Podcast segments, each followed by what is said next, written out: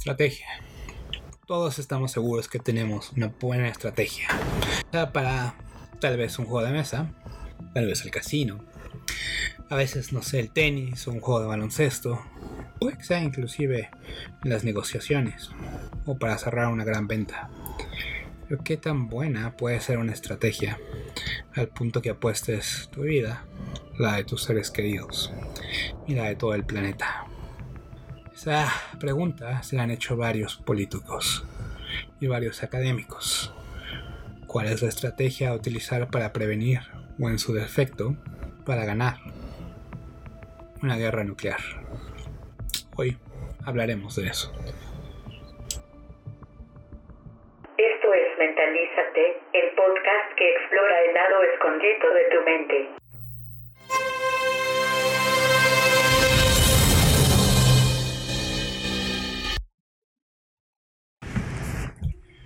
Las estrategias para la guerra siempre han sido algo muy estudiado a lo largo de la historia. Pero hasta ahora, hasta hace muy pocos años, 50, 60 años, se ha vuelto muy importante tener una estrategia para prevenir una guerra nuclear donde todos pierden.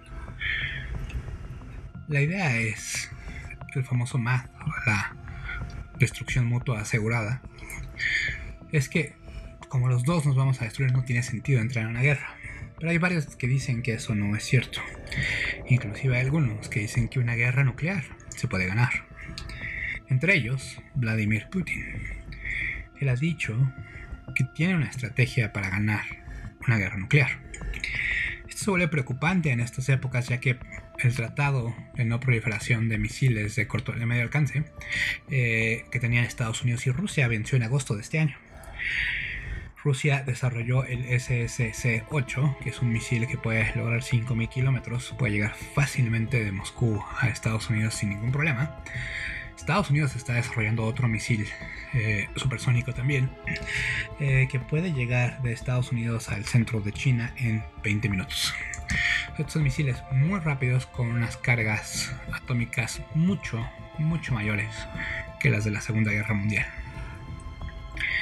No solo eso, tenemos otros países como India, Pakistán, Corea, que no están en los tratados de no proliferación de armas nucleares y que nunca sabemos en qué momento quieran lanzar una bomba.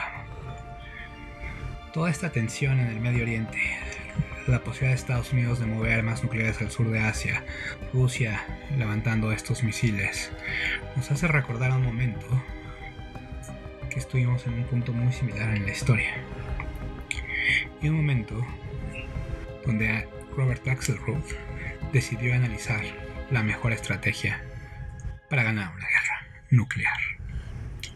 My name is Robert Axelrod. I'm the Walgreen Professor for the Study of Human Understanding in the Department of Political Science and the Ford School of Public Policy of the University of Michigan.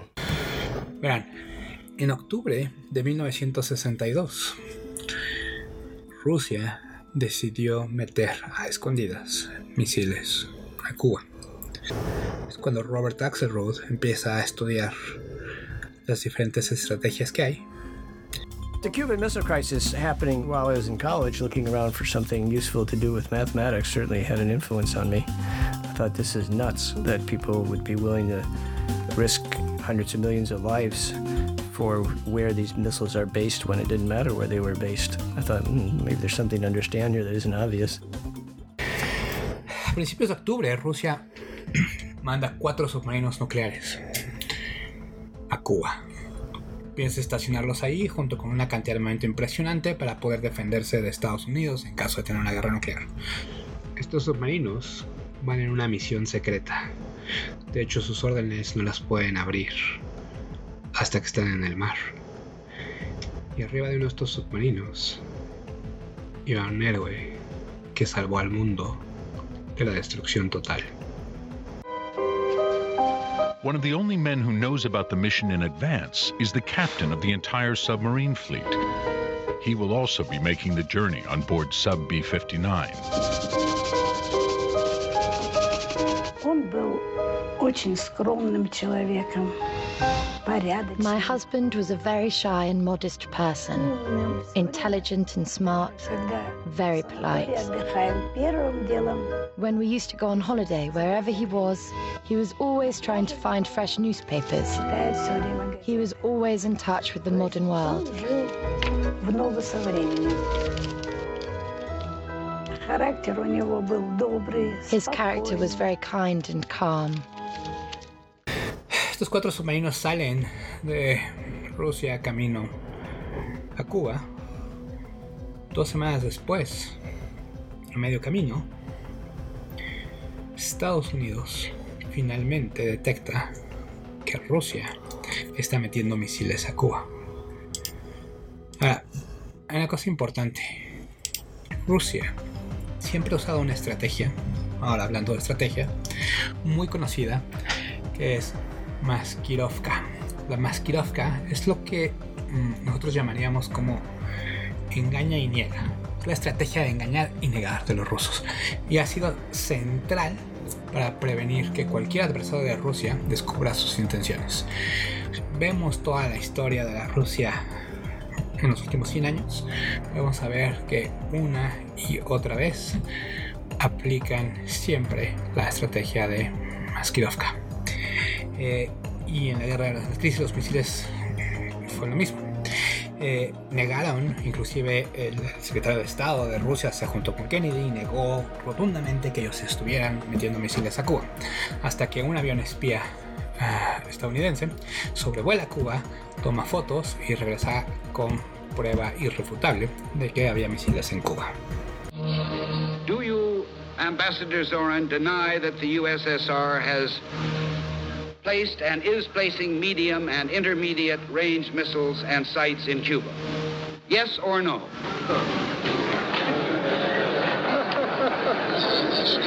You will have your answer in due course.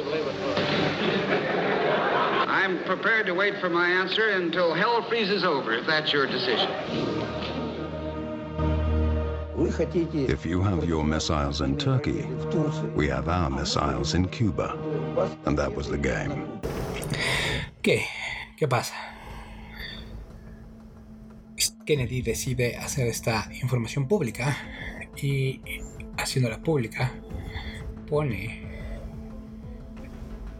en juego la posibilidad de una guerra nuclear, porque ya no hay echarse para atrás y en el momento en que todo el mundo lo sabe ahora no le queda a Estados Unidos otra más que defenderse si Rusia no se echa para atrás las probabilidades de irse a guerra son muy altas shall be the policy of this nation to regard any nuclear missile launched from Cuba against any nation in the Western Hemisphere as an attack by the Soviet Union on the United States, requiring a full retaliatory response upon the Soviet Union. I call upon Chairman Khrushchev to halt and eliminate this clandestine, reckless, and provocative threat to world peace and to stable relations between our two nations. En ese mismo momento, estos submarinos que iban a la mitad del camino, se les ordena que se separen y que se queden en el mar del Sargazo. Por ahí. Pero un submarino está hecho para no ser detectado. Y estar ahí perdido, esperando una misión en la mitad de un mar, es lo peor que le puede pasar a un submarino. Por suerte al principio eh, estaba uno de los peores huracanes de la temporada, o el peor huracán de la temporada de hecho, que les ayudó a poderse esconder, porque cuando las aguas se mueven mucho, hay diferencia de temperatura, hay diferentes capas de temperatura en el agua. El submarino puede literal hacer magia, bajar, esconderse debajo de una de estas capas, y, y el sonar no lo puede detectar. Pero una vez que pasa el huracán y se calman las aguas, es muy fácil encontrar estos submarinos, es cuestión de tiempo. Y más cuando tienes a la flota más avanzada del mundo cazándolos, eventualmente sabes que los van a encontrar.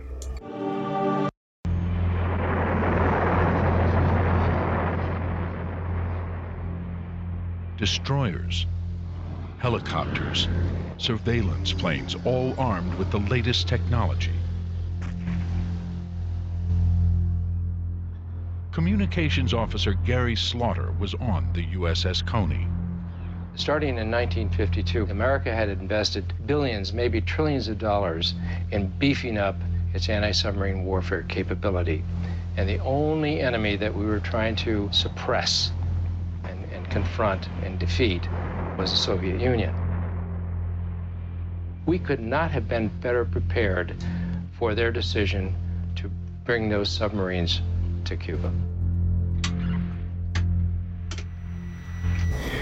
Por este tiempo, otro avión espía estadounidense sobrevuela Cuba y es derribado por uno de los nuevos misiles rusos. La primera casualidad de la guerra. Cuando le dicen a Kennedy, Kennedy se pone blanco. Porque esto es básicamente una declaración de guerra. Tienen que decidir qué hacer. Sin embargo, nadie se quiere la guerra el miedo de los misiles nucleares. Eh, al mismo tiempo, la flota estadounidense descubre tres de los cuatro submarinos rusos. Kennedy ordena que no los derriben, que los persigan y que los hagan salir a la superficie, pero que bajo ningún motivo los ataquen, porque sea una declaratoria de guerra. Las tensiones en este punto estaban a su máximo.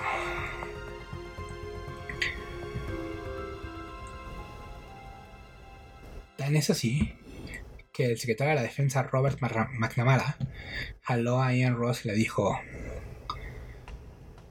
el sol se está poniendo y puede que sea el último que veamos. I saw Defense Secretary McNamara take Dean Rusk to the side and said, The sun is setting. It could be the last sunset we will ever see. And that's when I got scared. Así de posible estaba una guerra nuclear. Y si Kennedy hubiera sabido que estaba mucho, mucho más cerca al haber ordenado que saquen ese submarino a la superficie, tal vez no lo hubiera hecho. Pero dos cosas que Kennedy no sabía. Que ese era un submarino nuclear. Y dos, que ese submarino llevaba semanas sin tener contacto con Moscú. Moscú les había dicho que se quedaran ahí en el mar y no había vuelto a hablar con ellos. Ellos habían tratado de comunicarse con Moscú, pero no habían podido comunicarse con Moscú. Entonces todas las noticias que recibían eran de Miami. Escuchando la radio de Miami. Y la radio de Miami hablaba de una guerra inminente, hablaba de un despliegue de fuerzas inmenso en el mar. Hablaba de cuántos portaaviones había ahí, de cuántos submarinos, de cuántos destroyers, de cuántos de todo tipo de barcos en la zona. Básicamente toda la flota estadounidense estaba en Cuba en alerta máxima. Si ustedes hubieran escuchado eso, ya dos semanas sin saber nada de Moscú, empiezas a pensar que la guerra está a punto de soltarse en cualquier momento. Y de repente, una carga explota al lado tuyo. Otra carga. Otra más. Una más.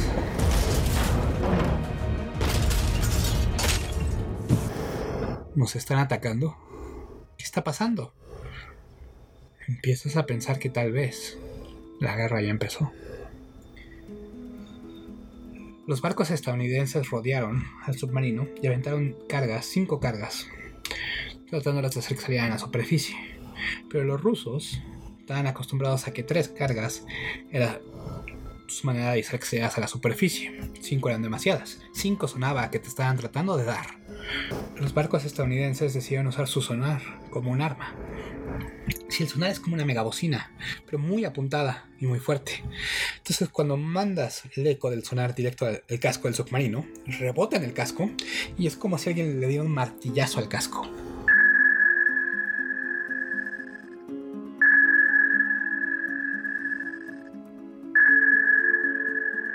Imagínate estar escuchando esto durante 5 horas y de repente explosiones de cargas a tu lado y otra vez martillazos y otras explosiones. Y más aún, estos submarinos estaban diseñados para estar en el Ártico, en temperaturas muy, muy bajas. Entonces están hechos para ser muy calientes por dentro. that they were not made for warm waters and they were terrible equipment that should never have been deployed. And it was a height of recklessness to send this equipment off with nuclear capacity. What man in his right mind would send a diesel submarine on that kind of mission? Only a madman. Only someone who doesn't know the situation at all. Mar del Caribe, eso es la tortura. En, la pun- en, la, en el área menos caliente del submarino, que eran las puntas, estaban a 43 grados centígrados. La guerra es el submarino que rebasaban los 50 grados. Era irreal. Imagínate estas temperaturas, estos martillazos, las cargas a tu lado. Estás seguro de que estás en una guerra. Por lo menos se siente que estás en una de las peores guerras. Así que en ese momento el capitán decide que él no va a perder y que si va a morir por lo menos va a unir, va a morir haciendo orgullosa a la madre patria. Así que mete su llave para el misil nuclear, le habla al primer oficial, le dice que meta la suya, le dan vueltas a las llaves y están listos para lanzar la bomba atómica. Esto no se supo hasta hace unos 20 años cuando se clasificó todo. Pero el capitán de este submarino estaba a nada de aventar la primera bomba atómica. It's better than fiction.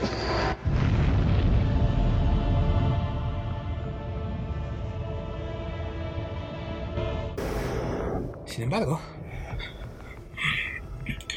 en ese submarino, por suerte, también viajaba Vasily Arkhipov.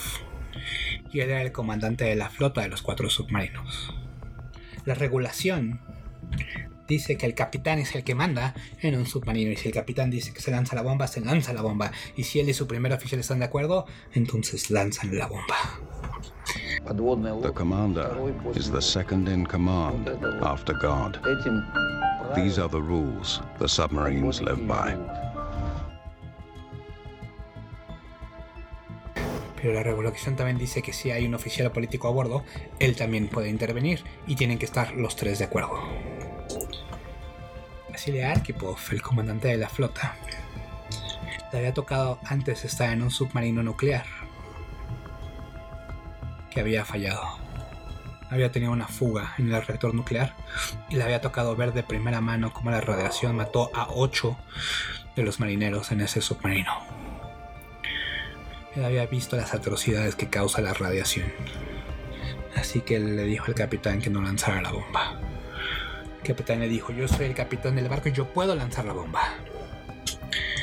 Le dije, recordó Vasily Arkhipov que él, como comandante de la flota, también tenía voto. Y que los tres tenían que estar de acuerdo. El capitán le dice, ok, ¿estás de acuerdo? La lanzamos. Vasily Arkhipov titubeó y dijo, No, no lanzamos la bomba.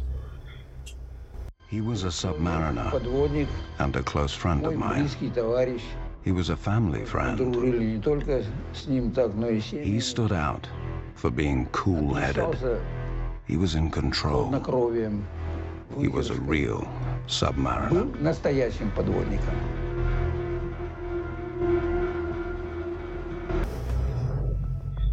In en ese momento por muy pequeño y tonto que parezca, Vasily Arkhipov salvó al mundo de la siguiente guerra. Y una guerra nuclear con consecuencias tremendas. Ni Washington, ni Moscú tenían idea de lo cerca que estuvieron de una guerra nuclear y de la suerte que tuvieron de que en ese submarino y no en otro, en cualquiera de los otros tres, hubiera estado Vasily Arkhipov. Y esto nos hace preguntar, ¿qué hubiera pasado? ¿Qué sigue? Lanzan la bomba, Estados Unidos lanza, Rusia lanza más, Estados Unidos lanza más, el mundo se acaba. Por lo menos es lo que muchos creen. Pero regresemos a Robert Axelrod. Robert Axelrod decidió estudiar, justo en la crisis de los misiles, qué sucedió. Con- ¿Cuál sería, más bien, perdón, la mejor estrategia. Se da cuenta que puede usar estas nuevas cosas interesantes que están surgiendo en varias universidades y laboratorios que se llaman computadoras para hacer un pequeño torneo y ver cuál sería la mejor estrategia. ¿Estrategia para qué? Bueno, decidió utilizar un juego muy conocido en teoría de juegos que se llama El Dilema del Prisionero. Algunos de ustedes han estudiado teoría de juegos, probablemente han escuchado de este juego. El dilema del prisionero es algo así. Imagina que tú y yo nos vamos a asaltar un banco. No nos conocemos, nos presentan para este trabajo únicamente, hacemos el trabajo y nunca nos volvemos a ver. No sabemos nada el uno del otro y no pensamos volvernos a encontrar. Semanas después, la policía los arresta. Tal vez a ti te arrestó por tratar de robarte un coche, a mí me arrestó, no sé, por posesión de drogas. Nos tienen detenidos. Dos años de cárcel, seguros, cada quien. Sin embargo, el detective del caso se da cuenta que tú y yo tenemos muchas cosas en común con los que asaltaban el banco. Y se convence de que nosotros fuimos los que asaltamos el banco. Así que decide hacernos una oferta.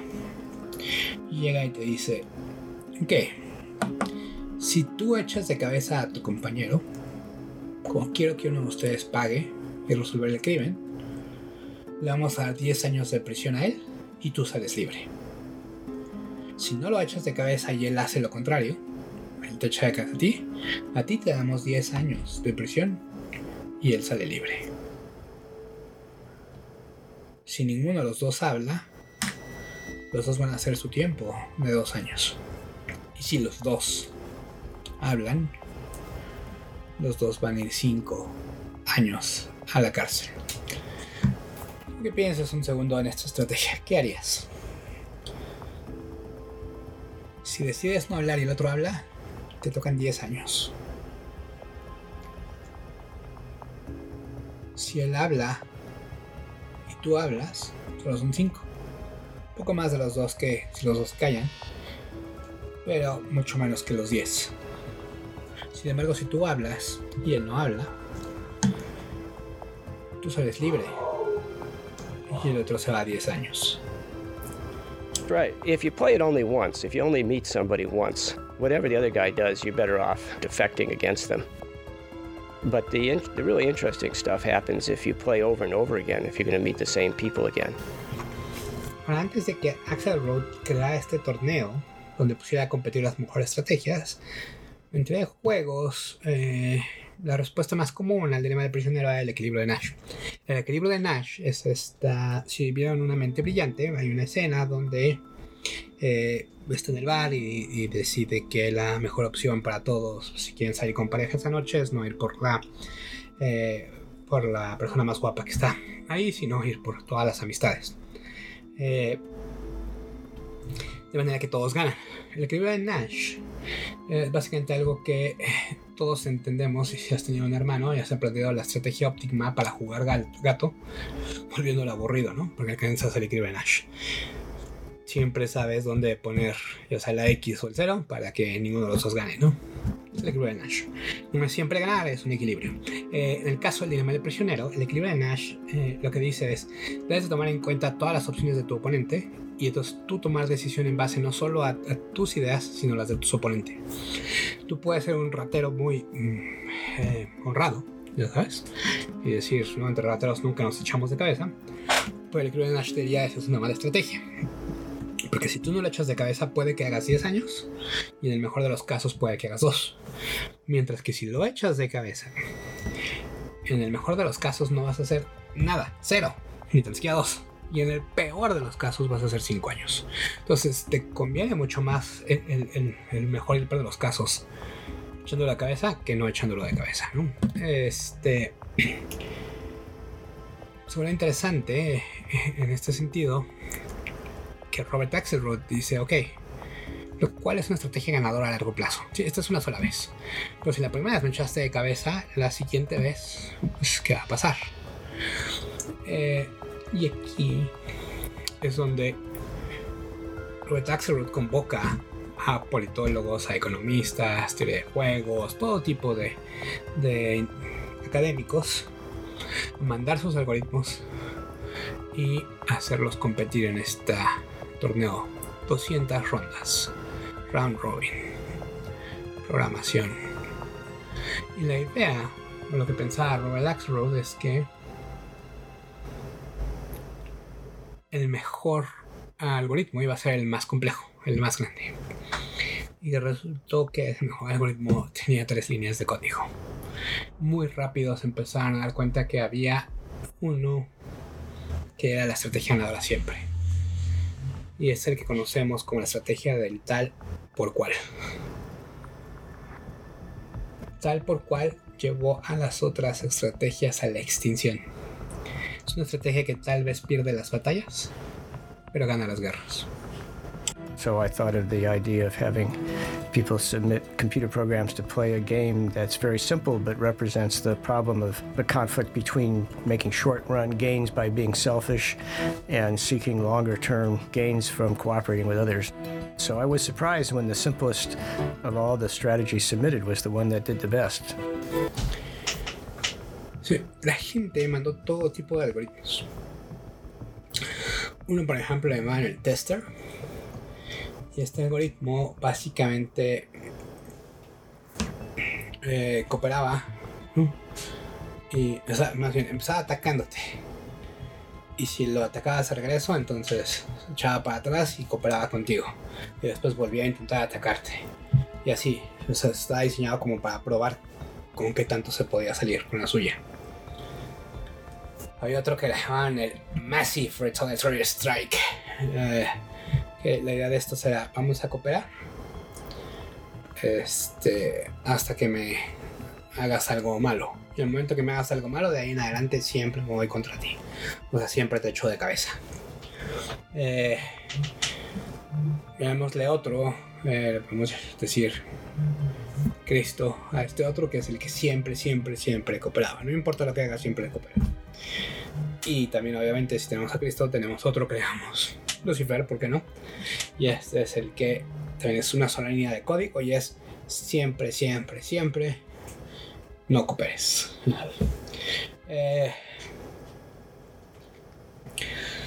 en el de del por cual, básicamente la primera de código dice sé buena onda, o sea, nunca seas el primero en hacer daño, ¿ya?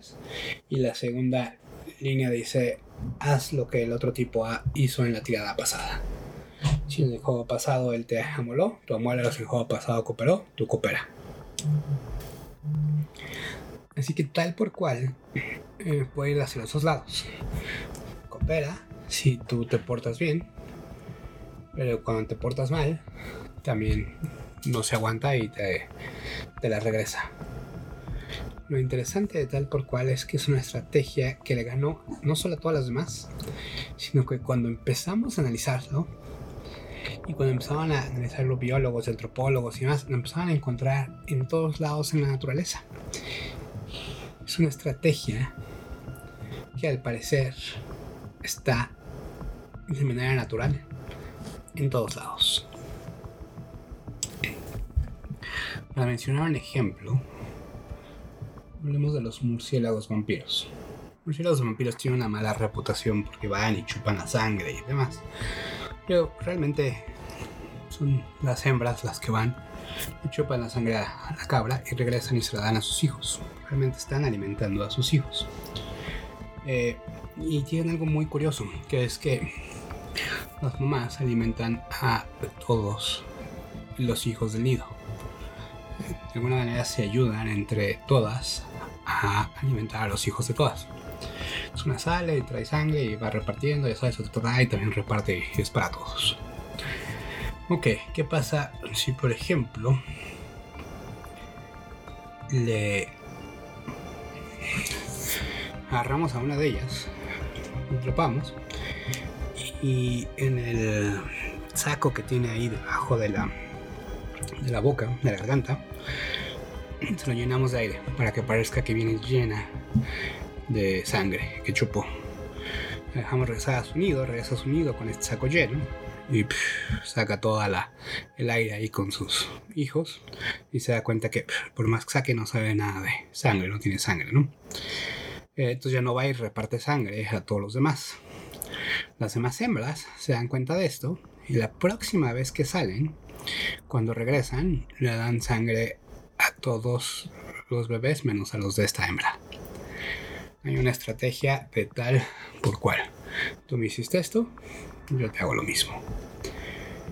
Y hay miles de ejemplos que los biólogos han encontrado. Pero lo más interesante y curioso es cómo esta estrategia pudo ganar todas las demás estrategias en el torneo que hizo Robert Axelrod. Ahora, esto de los vampiros, como tú le estás inyectando aire, realmente es una manera de introducir ruido en la señal. Sí, la señal es, aquí está, traje sangre, yo no, yo no traje sangre, ¿sabes? Así doy o no doy. El día del prisionero es si te eché la culpa o no te eché la culpa. Pero ¿qué pasa si hay ruido en la línea? Y por algún motivo la comunicación no llega como debe ser. El ruido en la línea en este caso puede ser el estudiante eh, de doctorado que le inyectó aire al murciélago y no es culpa, es, es ruido. Eh, y sin embargo, de ahora en adelante pierde por, no haber dado sangre. Wonderful. What if, though, your system is not 100% perfect? What if there's a possibility of a mistake being made, of sending the wrong signal? What if there's the possibility of noise in the communication system, and at some point, an individual who does a cooperative behavior, thanks to a glitch in the system, it is read as having been defect- defection? So, what happens as a result? This individual, forget it. Okay, what happens as a result? The individual who cooperated, but somehow the message got through as cheating, they don't know. Something got lost in the wires between them in translation. The other individual is saying, Whoa, that individual cheated against me. I'm going to cheat in the next round. So along comes the next round, and that individual cheats against them. This one who's cooperating because they've been cooperating all along, they don't know about this error, and they say, Whoa, that person just cheated against me. I'm going to cheat in the next round. So they cheat in the next round. This one says, Whoa, they just cheated another time, again and again and again. And what you get is a seesaw pattern for the rest of time. You've just wiped out 50% of the cooperation. And what you've got is tit for tat strategies are vulnerable to signal error. That's something that soon came out in these studies of Axelrod's. El ejemplo con el que empezamos, el ejemplo de el submarino nuclear. Si el capitán, bajo las condiciones en las que estaban, no hubiera estado en ese submarino, Narkipov, es posible, muy, muy posible, más de un 99% posible, porque sabíamos que estaba a punto de apretar el botón, que hubiera lanzado la bomba. Pero fue ruido en la señal. No había una guerra. Él pensó que había una guerra. La señal que le llegó fue hay una guerra, porque llevan 5 horas de tortura tremenda. Sin embargo, no la había. Si la hubiera lanzado, una estrategia de tal por cual, Estados Unidos hubiera lanzado bombas, Rusia responde con más bombas, Estados Unidos responde con más bombas, Estados Unidos responde lanzando tal vez un misil táctico a una a un campo donde tenga bombas atómicas rusias, Rusia responde mandando más misiles tácticos a donde tiene bombas Estados Unidos y de ahí va escalando a llegar a ciudades y eventualmente a una destrucción masiva entre los dos. Entonces, la estrategia de tal por cual es una muy buena estrategia, pero, pero es vulnerable al ruido en la línea. Y un ejemplo muy bueno tanto de la estrategia como del ruido en la línea es un libro eh, que salió, no estoy muy seguro si en los 50, 60, pero que se convirtió en película. La película se llama Fell Safe, que es el mismo nombre del libro. La dirigió Sidney Lumet. Eh, realmente el libro no, no me acuerdo bien quién la quién escribió, pero, pero esta película es muy, muy interesante porque eh, las, los bombarderos nucleares de Estados Unidos eh, salen en una misión y reciben órdenes de atacar a Moscú. Eh, al parecer el radar, no recuerdo bien la historia, pero al parecer el radar, eh, uno de los radares gringos detecta un avión eh, que parece un bombardero, tiene unas dimensiones de un bombardero ruso, entonces se activa la señal de que viene un bombardero, manda a sus B-52 en el aire con bombas atómicas, salen corriendo hacia Moscú, cuando se dan cuenta que este avión que habían detectado no era un, avión este, eh, ruso, sino era un avión comercial, este, mandan la señal de cancelar el, el ataque sobre Rusia. Pero para ese momento los bombarderos ya estaban sobrevolando espacio ruso y su entrenamiento era que no, una vez que estaban sobre espacio aéreo ruso, digamos, ya no podían cancelar la misión y no, no podían tomar órdenes de nadie porque los rusos podrían hacerles creer que eran los americanos los que le estaban diciendo que cancelaran la misión siendo los rusos. Entonces para que no cayeran como en esa trampa, básicamente apagaron sus radios, ¿no? Y por más que eh, los americanos trataron de, eh, de, avisarle a los aviones que no lanzaran la bomba, estos no hicieron caso. Entonces el presidente de Estados Unidos habla con el presidente de Rusia, le dice, este, oye, tenemos este problema, te voy a ayudar a que los tires, ya sabes, te voy a decir dónde van, etc. Los rusos van tras de ellos, logran tirar a la mayoría, pero uno de ellos queda, este, que queda vivo y llega a Moscú y suelta la bomba. Este. En ese momento, el presidente de Estados Unidos, pues sabe que está en un dilema y le propone al presidente ruso que eh, va a tirar una bomba atómica sobre Nueva York, sabiendo que su esposa, la primera dama, estaba visitando Nueva York.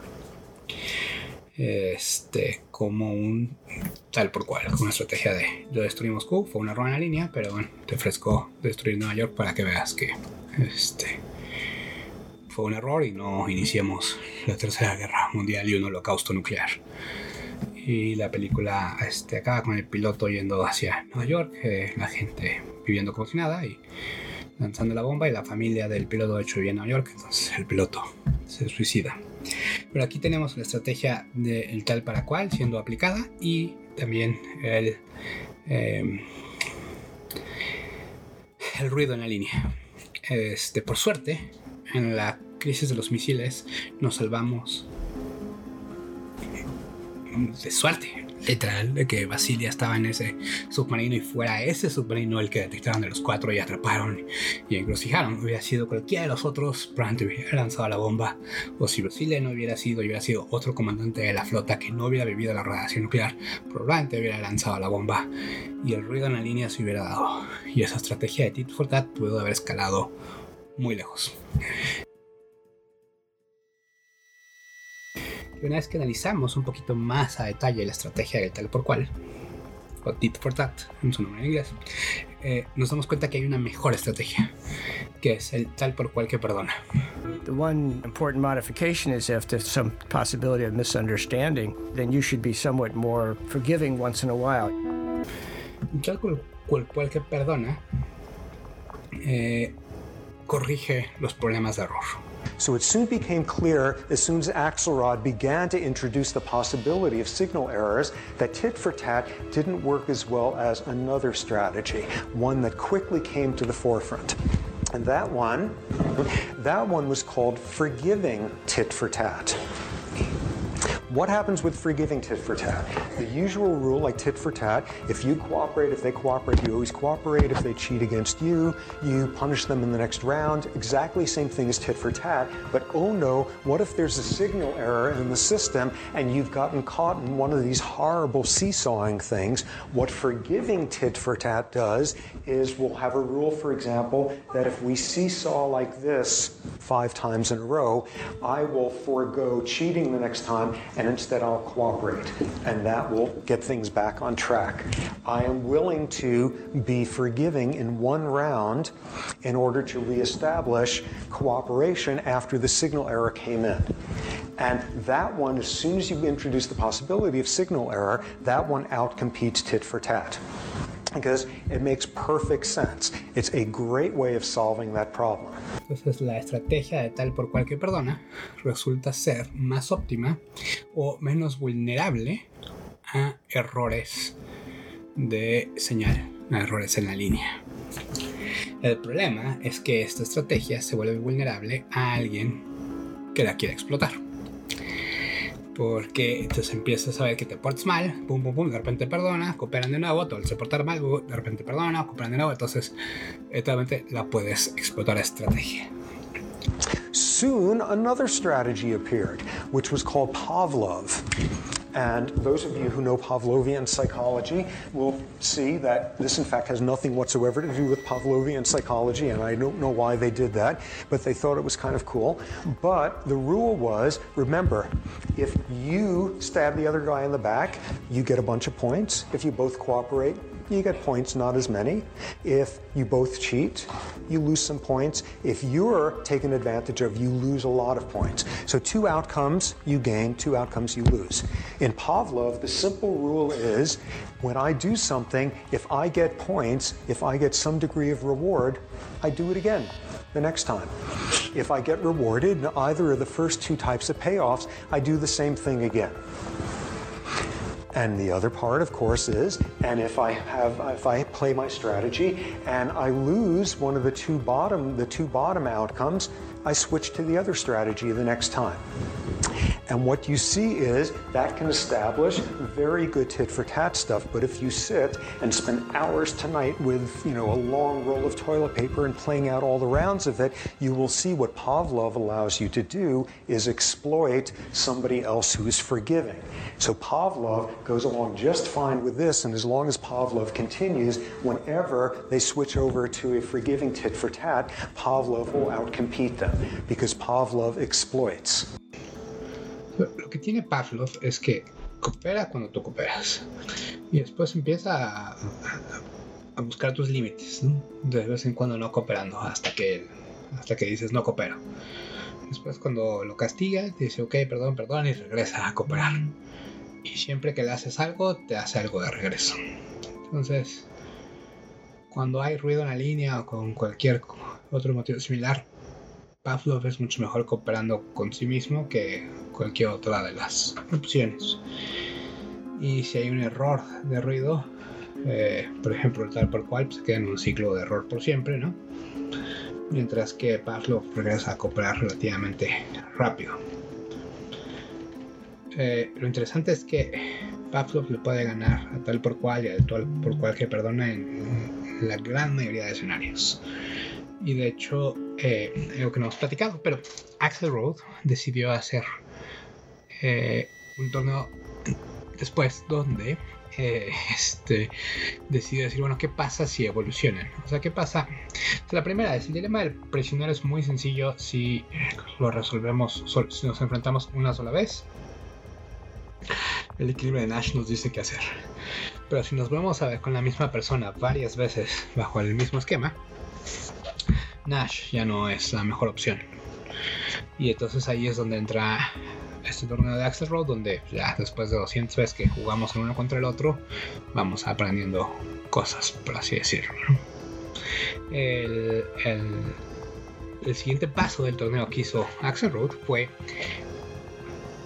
que los mismos, eh, las estrategias que creó cada, cada quien, las ganadoras se podían replicar, que podían evolucionar, como si tuvieran hijos.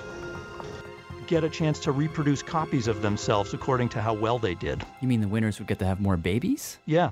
And then would the babies play each other? Yeah, he ran them again. I mean, he ran them for many generations. And huh. so, like, suppose you have a world of Lucifers, and there are a few tit for tat players out there.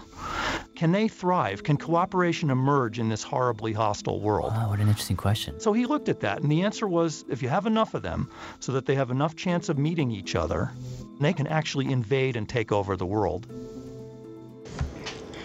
es algo muy interesante porque o sea, tal por cual gana evolutivamente. Ahora, si ponemos tal por cual que perdonan, ganan todavía más. Y si ponemos a Pavlov, Pavlov es el que acaba dominando el mundo, o una mezcla de Pavlov con Tit que perdona. O sea, al final la mayor parte del mundo acaba siendo ellos. Es muy interesante, pero todo esto es con computadoras. Ahora la pregunta es, ¿qué pasa si lo empezamos a hacer con humanos? En el 95 hicieron un un este 96 perdón.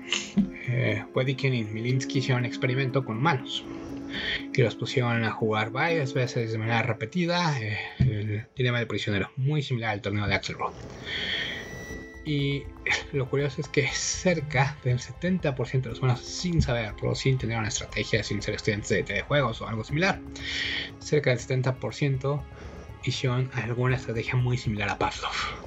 Y los demás hicieron algo muy similar a tal por cual. Básicamente encontramos Pavlov y tal por cual de manera natural en nuestra forma de eh, de, desarrollar estrategias. Curiosamente es más común, eh, tal por cual, cuando tenemos varias iteraciones, posiblemente porque es muy difícil llevar en la cabeza cuántas veces ha fallado uno y cuántas veces ha fallado el otro. El algoritmo es, más complicado, es mucho más fácil el tal por cual eh, a, largo plazo en nuestro cerebro. Pero aquellos que decidieron seguir, ¿no? y, tenían buena memoria y buena estructura, usaron Pavlov hasta, hasta el final. Y, esto es interesante porque tanto Pavlov como tal por cual marcan ¿no? periodos de cooperación, ¿no? periodos donde hay un error en la línea o lo que sea, se, se, pelean y otra vez regresan a cooperación y otra vez se pelean.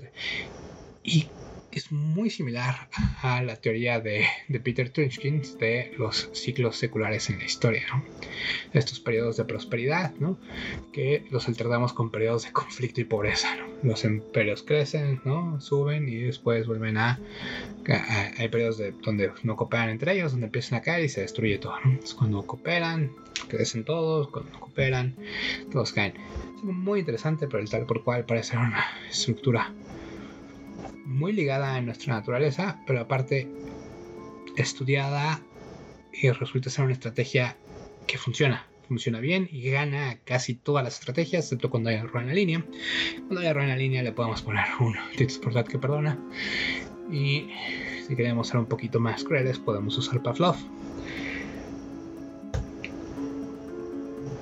Un ejemplo de dónde eh, nace, de dónde podemos ver a los humanos que nacen y tal por cual de manera natural, 100% natural, es en una de las peores guerras que hemos vivido.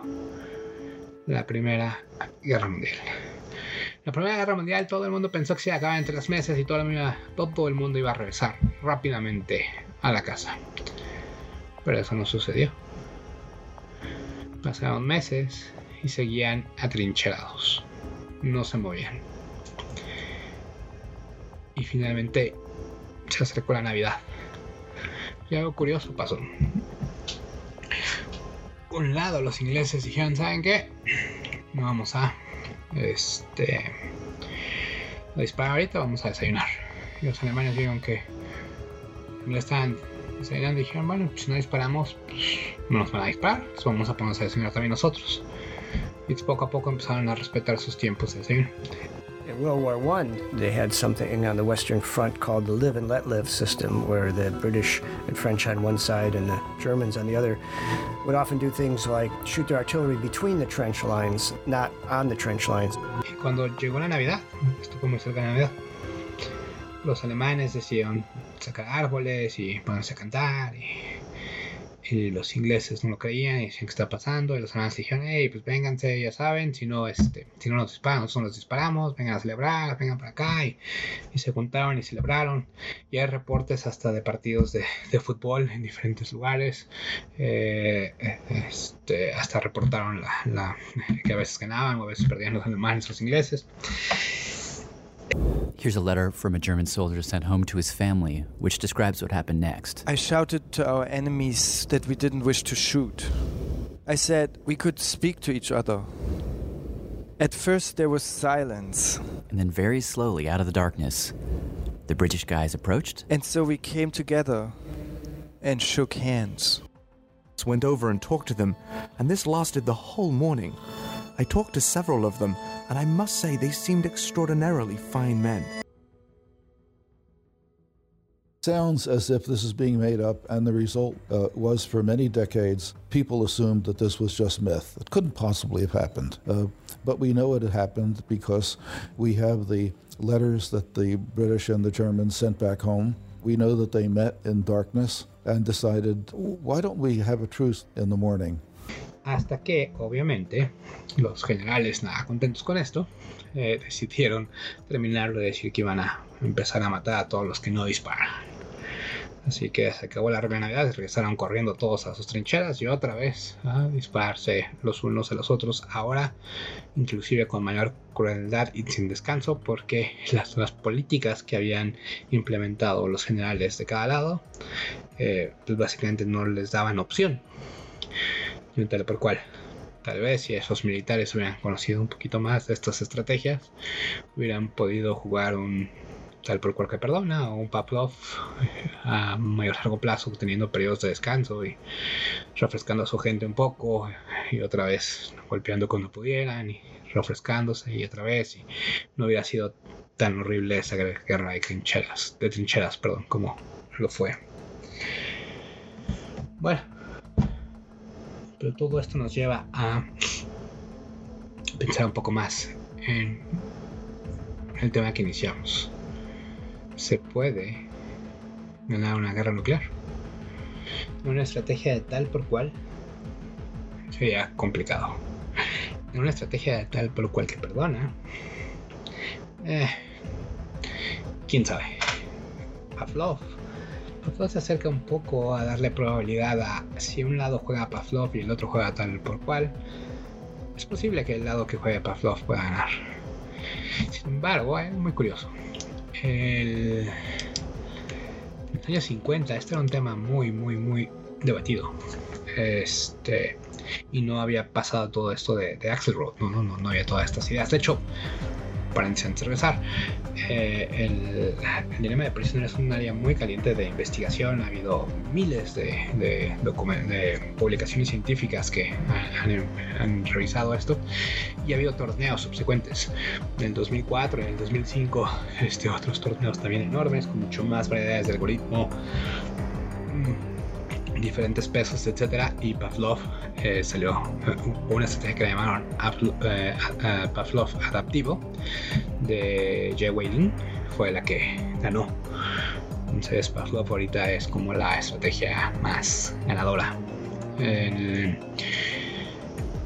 bueno, regresando a en aquellos tiempos, pues no había tanto de esto y había un libro muy famoso que se llama La Estrategia del Conflicto y entre ellos hay una. Hay, una. Hay una manera de ver donde dice que tal vez la manera de ganar una guerra nuclear es pareciendo ser un loco. La teoría del hombre loco. La teoría del hombre loco, supuestamente la, la, puso en práctica Nixon, pero nadie se lo creyó. Nixon era alguien que todavía, todavía habíamos conocido y no actuaba como un loco, pero empezó a actuar como un loco este, para Vietnam y pues no funcionó su estrategia. Y muchos politólogos dijeron que no funcionaban, pero hoy en día hemos tenido o tenemos dos o tres gobernantes que no sabemos si están locos, pero por lo menos han jugado la estrategia el hombre loco muy bien. Entre ellos Kim Jong, eh, aunque últimamente ha estado un poquito más pasivo, pero básicamente ha jugado la estrategia del hombre loco. Eh, Vladimir Putin y obviamente Donald Trump. I think are the most reckless statements made by any American leader. How dangerous and erratic he is. His erratic behavior.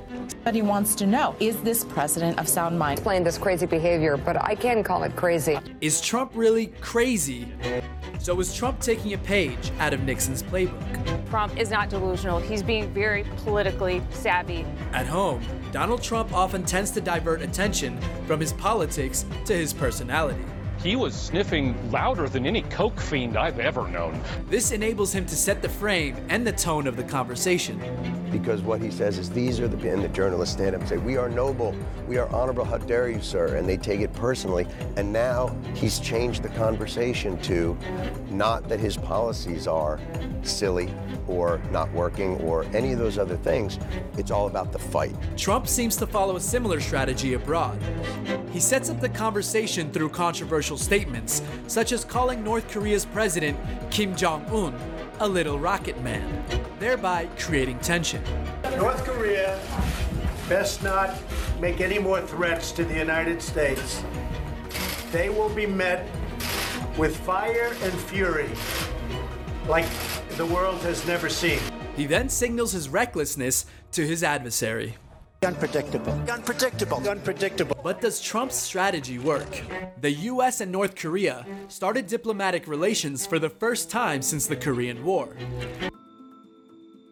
En un, en un uh, documento de, de Daniel Ellsberg, Ellsberg es, es poco conocido, es un hombre poco conocido, pero fue famoso en su momento porque él salió del Pentágono con varios documentos que entregó al New York Times demostrando eh, pues, todos los errores que se hicieron en la guerra de Vietnam.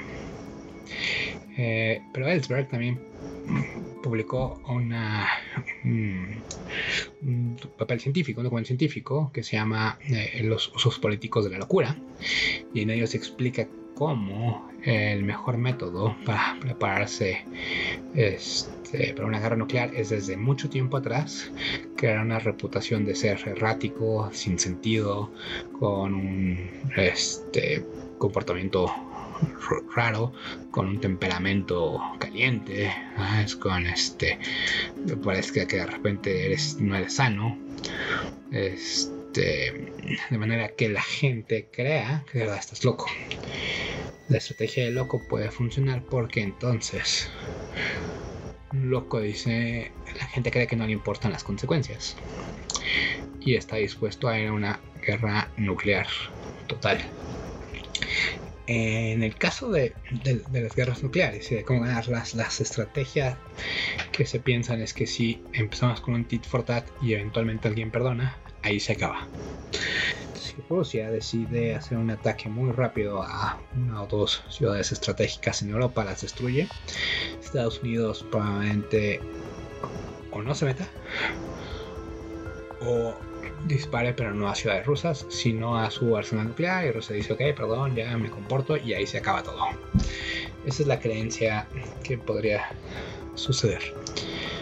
Eh, sin embargo, si te creen que estás loco, es posible que no quieran meterse y diga Estados Unidos, bueno, pues ya acabó con Europa, lo siento, ya no me meto. No tiene sentido irme a una guerra total y completa contra Rusia si Rusia está dispuesta a acabar con el mundo entero sin importarle las consecuencias. Entonces, una teoría más no ha sido probada, pero hoy en día políticamente muchos la están utilizando y es posible que pronto veamos sus consecuencias. Sin embargo, para el propósito de este podcast, recuerden, si no tienen una estrategia, eh, en general para algún conflicto, al menos hoy aprendí un 3, tal por cual, tal por cual que perdona. Hay una versión mejorada del tal por que perdona, que es tal por cual que perdona después de mucho tiempo. Si cooperamos mucho, mucho, mucho tiempo y me hiciste algo mal, te puedo perdonar, asumiendo que fue un error en la línea. Pero si cooperamos 5 o 6 rondas nada más y me haces algo mal, entonces no perdono. Hay una versión mejorada del tal por cual que perdona que es primero tienes que ganarte mi confianza. Muy similar a como somos los humanos. Primero ganarte mi confianza y después este, te empiezo a perdonar. Y finalmente Pavlov. Y ahora como un pequeño encore, si piensan en dar regalos esta Navidad, recuerden que es básicamente una estrategia de, de tal para cual. Si yo doy y no me dan, Me dan y yo no doy, si ninguno de los dos damos, o si los dos damos. Si es la única vez que nos vamos a ver, lo mejor es que ninguno de los dos nos demos. Equilibrio de Nash. Pero si es la familia o tal vez gente que vamos a ver cada Navidad, tal por cual puede ser su mejor opción. ¿Les dieron regalo el año pasado o no les dieron? Si no les dieron, ya saben qué hacer. Eh, espero que les haya gustado este podcast. Y vienen cosas interesantes para fin de año. No se pierdan los siguientes episodios. Gracias por escuchar.